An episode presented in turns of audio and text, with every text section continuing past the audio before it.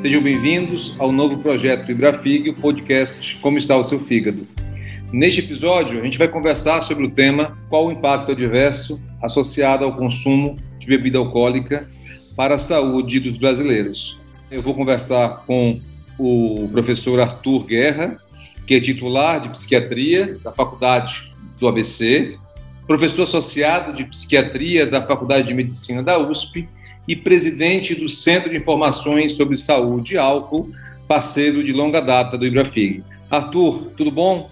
Obrigado por estar aqui conosco. Paulo, satisfação estar aqui com vocês. De fato, uma honra, sabe? Dizer, a gente poder abordar um assunto tão importante para a saúde pública, um assunto tão sério como o uso nocivo de álcool, as consequências que isso pode causar para o fígado. Estou muito contente nós também. E a gente precisa levar informação de qualidade para as pessoas, porque muita gente não sabe do risco que o álcool pode levar à saúde do fígado.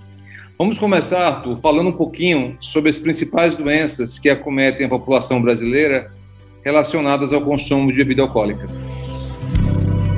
Olha, a, a principal doença, a doença mais comum que acomete é a dependência do álcool ou alcoolismo. Né? É, isso para quem, evidentemente, tem o uso crônico de álcool, o uso de álcool por muitos anos, e acaba é, mudando a relação com o álcool, Paulo. Em vez de ser uma relação de prazer, passa a ser uma relação de desprazer, de falta de prazer, quando falta o álcool. Essa pessoa, então, ela tem que beber, ela é obrigada a beber, e ao beber, ela vai ter todos os prejuízos é, que vão acarretar para a sua vida, ou especialmente para quem está no entorno dela, quem está ao redor dela, quem vive com essa pessoa. Familiares, amigos, colaboradores, profissionais, pessoas que moram no mesmo condomínio, no mesmo prédio, na mesma rua, acabam tendo muitas vezes acabam tendo que pagar um preço grande por conta uh, das consequências negativas do uso de álcool. Então, essa é a principal doença, e logo em seguida nós podemos colocar já as doenças hepáticas como super importantes, super importantes, porque na visão do médico que é psiquiatra, Paulo, você é hepatologista, do médico psiquiatra, essas, eh, essas doenças hepáticas são doenças silenciosas, são doenças que precisam também de longos anos para é, apresentarem alterações. E muitas vezes as pessoas falam, mas eu bebo, bebo socialmente há 10, há 15, há 20 anos e não teve, nunca tive consequência alguma. Por que, que agora apareceu essa esteatose? Ou por que apareceu essa hepatite alcoólica? Ou por que apareceu essa é, cirrose alcoólica. Né? É, e as pessoas muitas vezes não entendem que é o álcool agindo diretamente no tecido hepático que causa é, essas complicações super importantes para a vida de todo mundo que faz é, uso crônico de bebidas alcoólicas. E é um consumo ao longo de muito tempo. Nós tivemos agora, Arthur, uma informação que nos preocupou muito do Sistema Nacional de Transplantes, que a doença alcoólica de fígado, nos últimos dois anos, já ultrapassou a hepatite C como a principal causa de cirrose que leva a transplante de fígado. Então, esse é um assunto extremamente importante para a gente abordar. Agora, eu queria te perguntar uma coisa, assim, ah, tem um mito, né? A maioria das pessoas aqui no Brasil consome a cerveja, né? Acho que é a campeã, a preferência nacional e elas acham que existe o menor risco para a saúde relacionado ao consumo de cerveja quando comparado ao que eles chamam, que a gente chama de bebida quente, né? uísque, cachaça ou vodka. Fala um pouco sobre isso e fala para a gente qual é o limite de segurança para as pessoas para consumo de bebida alcoólica. Muito boa pergunta, Paulo. Olha, é, classicamente nós dividimos as bebidas alcoólicas é, em em três grupos, né? talvez em dois grupos, e esse primeiro grupo subdividido em dois. Em bebidas fermentadas e bebidas destiladas. As bebidas fermentadas são representadas especialmente pelas cervejas, e a cerveja tem, tem crescido é, de número assim espantoso nos últimos anos, no mundo todo, mas na América Latina e no Brasil também. Né? E o segundo tipo de bebida fermentada são, é, é o vinho. vinho também com aumento importante, especialmente durante a pandemia, nos anos 2020 e 2021. O terceiro tipo são as bebidas destiladas, né? São bebidas, como você mesmo falou, com teor alcoólico maior, teor alcoólico de volta dos 40 graus, né? É, e que muitas vezes estão associadas a algum momento de ingestão mais rápida e mais forte de álcool. O que nós sabemos, Paulo, classicamente, as bebidas são oferecidas há muitos anos, há muitos anos, em recipientes diferentes. É, então, em copos ou em taças e em volumes diferentes. A cerveja, em geral, ou o chopp, que tem o mesmo teor alcoólico, por volta de 4 graus, 4 graus e meio, é sempre oferecida em, em recipientes, em lata, ou, ou mesmo em garrafa, é, ou em, é, em copo de chopp de 350, 330 ml que vai dar mais ou menos 330 ml com 4 graus é, de teor alcoólico, vai dar mais ou menos 14 gramas de álcool. Já o vinho é oferecido num volume menor, não de 330 ml, mas de 120, às vezes 150 ml, com teor alcoólico de, em geral, 13 graus, 14 graus. Hoje nós temos já vinhos de 15 graus, é, dando mais ou menos também 14 gramas de álcool puro. E já bebida destilada, tanto faz uísque, cachaça, é, vodka, rum, licor, o gin é um pouquinho mais forte ainda, com um teor alcoólico de mais ou menos 40 graus, o gin por volta dos 50 graus, sempre num, num volume menor, tipo 40 ml, é, que também vai dar mais ou menos 14 gramas de álcool. Então, o corpo humano recebe, tanto faz bebidas fermentadas, cerveja e vinho, ou bebidas destiladas, vodka, uísque, cachaça, é, tequila, tequila é, por volta de 40 graus, sempre num volume menor, dando sempre as, as 14 gramas de álcool. Qual é a diferença que tem?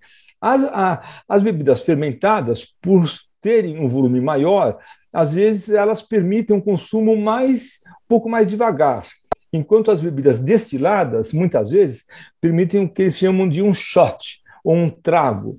De uma vez só a pessoa coloca aquela quantidade pequena de álcool e já buscando um efeito mais rápido. Né?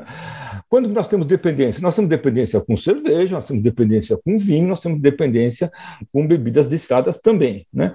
É mais comum nós acharmos a, a, a, dependência com bebidas destiladas, porque quem acaba tendo a dependência vai buscar o efeito mais rápido.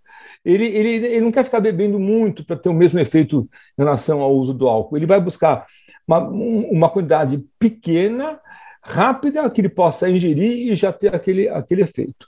Acho que é importante falar também, Paulo, que por conta desses volumes, ninguém bebe cerveja ou chopp, ou chopp em copo de vodka.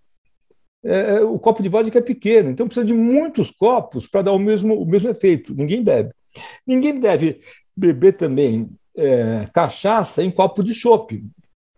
É muito volume pode até levar um coma alcoólico. A pessoa bebe muito álcool é, em, em, pouquíssimo tempo.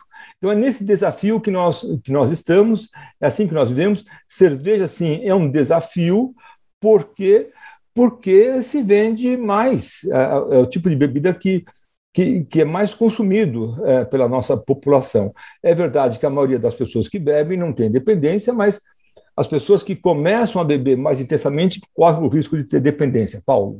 E Arthur, e qual é o limite de segurança para consumo de bebida alcoólica que a gente possa, na verdade, orientar as pessoas para evitar maior dano à saúde?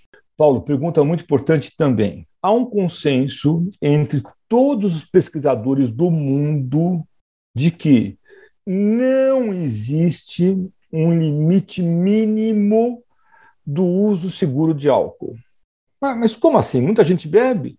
É, muita gente bebe, mas nós não podemos falar que uma taça de vinho, se a pessoa beber uma taça de vinho, é, uma, é um volume seguro.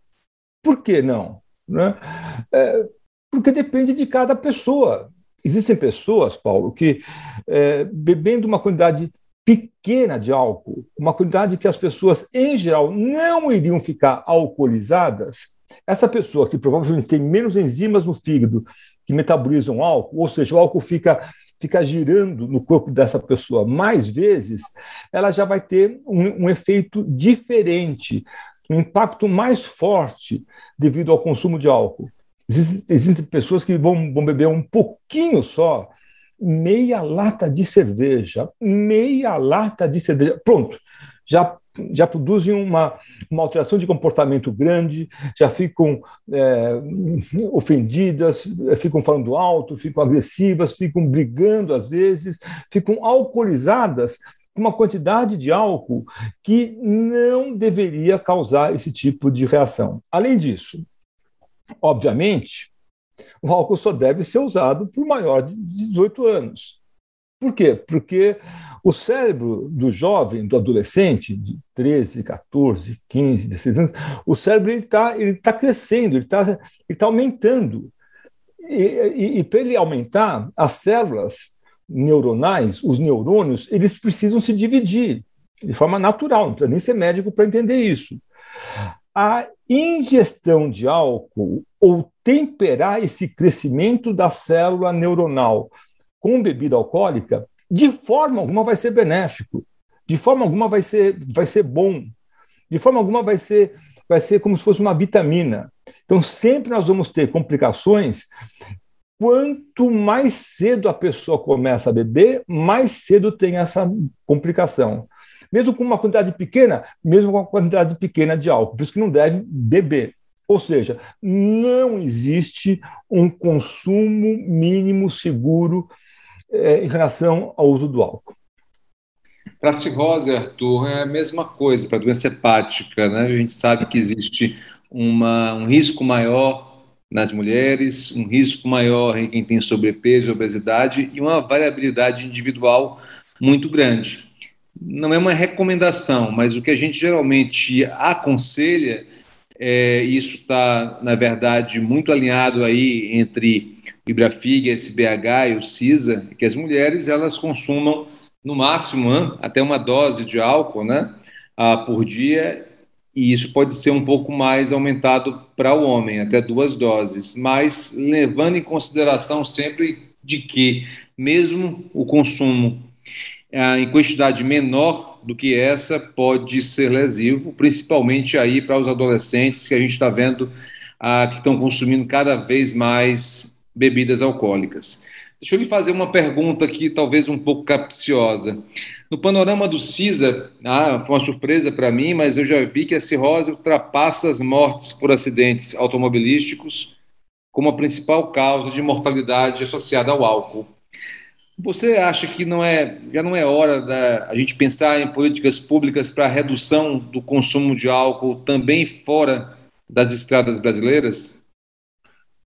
Paulo, outro ponto realmente nuclear, né? Quer dizer, o panorama. O que, o que é o panorama? O panorama é uma, entre aspas, uma fotografia que o CISA, Centro de Informações sobre Saúde e Álcool, eh, apresenta anualmente referente a, a, a, a, como que é o padrão do consumo de álcool, como são as consequências do consumo de álcool pelos brasileiros, e nós dividimos isso, uma fotografia geral pelo país todo e depois por cada estado. Né? É, Para nós também foi uma grande surpresa entender que cirrose alcoólica, cirrose provocada pelo consumo de álcool, produz mais mortes do que acidentes de trânsito. Por quê? Porque acidente de trânsito é uma coisa onde, de forma, digamos assim, quase que natural, a não ser, eventualmente, com alguns jovens, algumas pessoas que. Hoje, hoje em dia, a gente fala assim: ó, você quer beber? Pode beber. Quer dirigir? pode dirigir. Agora, beber e dirigir, beber depois dirigir algum veículo automotor, é, ou andar de bicicleta, andar de motocicleta, carro, caminhão, ônibus, avião, então, navio, em hipótese alguma, nunca, nunca, jamais. Por quê? Porque o álcool faz com que a pessoa se sinta um pouco mais relaxada, fique mais confiante e tenha uma diminuição dos reflexos.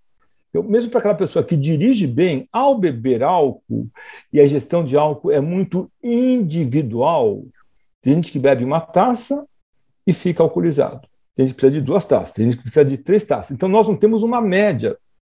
Você falou certo. em geral, no mundo todo, o, homem poderia beber diariamente, vai, é, duas doses, tanto faz duas latas de cerveja, duas taças de vinho ou duas é, doses de uísque. Ele poderia beber isso e, e não teria uma consequência negativa. A mulher não. É uma dose só. Mulher, Paulo, calma, mulher, quando não está grávida. Se a mulher estiver grávida, a orientação médica que o mundo todo dá é o seguinte: não deve beber álcool. Por que não deve beber álcool? Porque o álcool ele passa 100% pela placenta. E o álcool vai para o feto, vai para a criança, vai para o nenê que essa, que, que essa mãe está, está gestando. Né? É, então, não deve consumir álcool. Nem um pouco de álcool. Olha, eu sou médico há 44 anos dessa área, Paulo. Eu já vi tanta coisa. Acho que nem um pouco de álcool. Nem um pouco de álcool. Zero, zero. Né? É, e cerveja sem álcool? Eu também, às vezes. Minha, minha filha está grávida, está grávida de gêmeos. Né?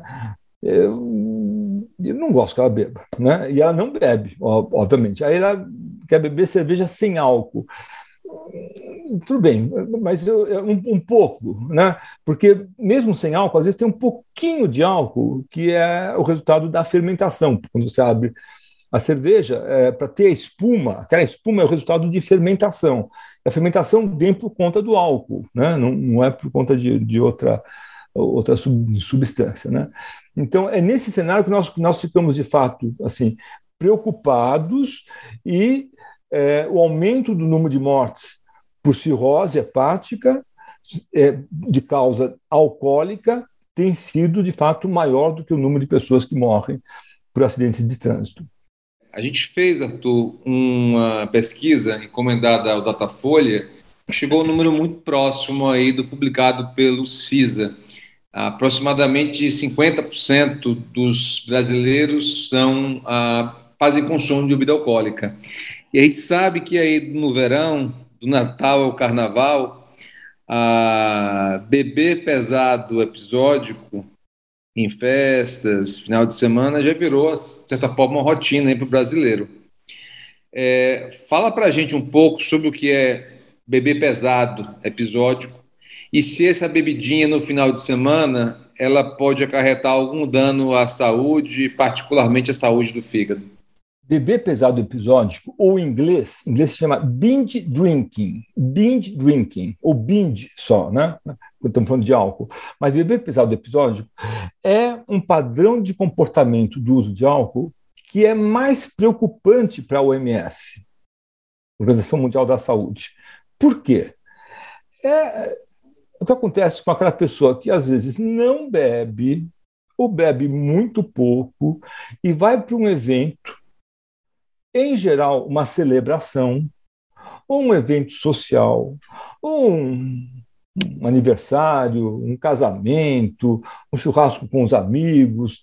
Uh, ele vai, ele e ela, né, vão para um evento e no período de duas horas, de duas horas, o rapaz, o homem, bebe cinco doses de alguma bebida alcoólica. Eu tinha falado do que é uma dose né? 14 gramas de álcool. O que, são cinco, cinco doses? Cinco latas de cerveja. Ou cinco taças de vinho. Ou cinco caipirinhas de vodka. Pode misturar sim. Pode, pode ser três latas de cerveja é, um, e duas taças de vinho. Pronto, já deu as cinco, as cinco doses. Né? É, ou a mulher que tem, em geral, uma área corpórea menor, ou seja, tem, em geral, peso e altura menor do que os homens, portanto, tem menos enzimas no corpo e tem menos área onde o, corpo, onde o álcool fica, fica dançando no corpo dessa, dessa moça, em vez de, de, de cinco doses, ela bebe quatro doses. Quatro doses. Quatro doses, outra vez, né? Quatro latinhas de cerveja, ou quatro taças de, de vinho, é, ou quatro shots de, de vodka. É a mesma coisa, né? e pode fazer a mistura para dar as quatro, as quatro doses. Essa, esse volume de álcool ingerido no período de duas horas implica numa ingestão aguda de álcool, com graves consequências. A pessoa muitas vezes fica um pouco mais eufórica, ela fica mais alegre, às vezes fala mais, né? às vezes ela fica um pouco nervosa, irritada, a pessoa fica mais fácil para entrar numa briga, numa briga oral, até numa briga física, até acidentes fatais. Obviamente que essa pessoa não deveria beber o carro, mas ela se sente muito bem, ela vai lá e quer dirigir o carro dela, ela acha que ela está dirigindo muito bem. Essa pessoa, quando é uma menina, por exemplo, pode ter um quadro chamado amnésia alcoólica, blackout alcoólico. Os homens também têm isso. A pessoa fala, faz algumas coisas e se esquece totalmente, não lembra o que aconteceu, também chamado de apagão. Pode ter sexo não consensual, pode ter gravidez indesejada. Então, e uma, e uma ressaca depois, um, uma reação do corpo gigantesca. Mas, Paulo, talvez muitos dos nossos ouvintes vão falar: cinco doses em duas horas? Eu já fiz isso.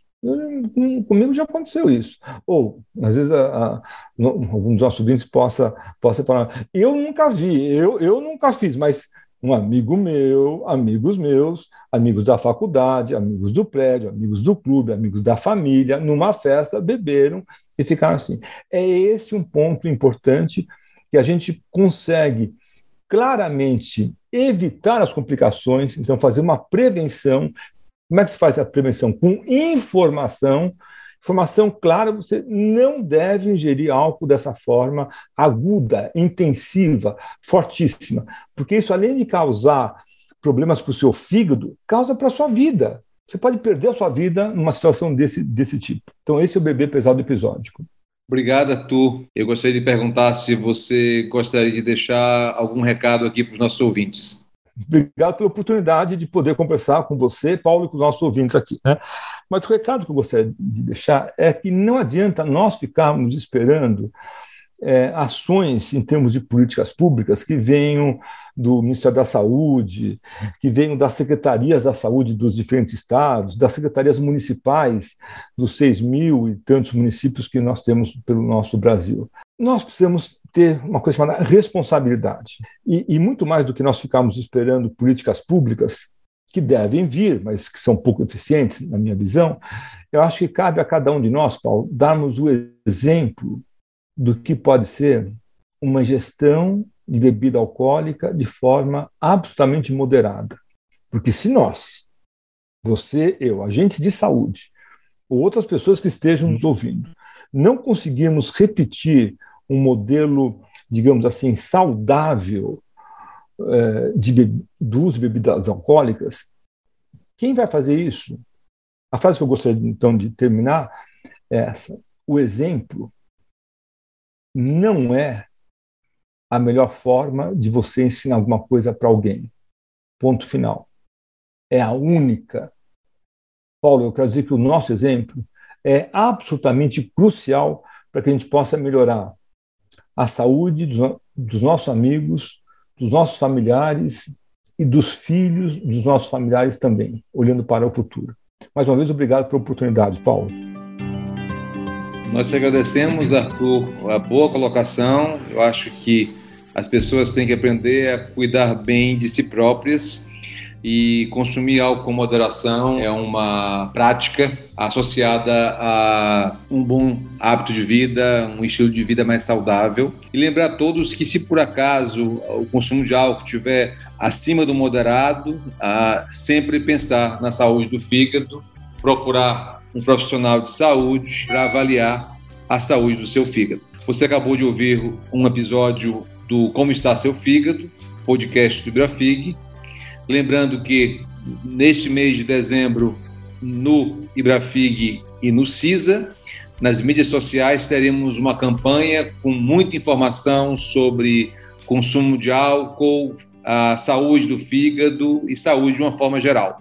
Todas as edições deste podcast estão disponíveis no site www.ibrafig.org.br e também nas principais plataformas de streaming. Nos encontraremos no próximo episódio. Até lá!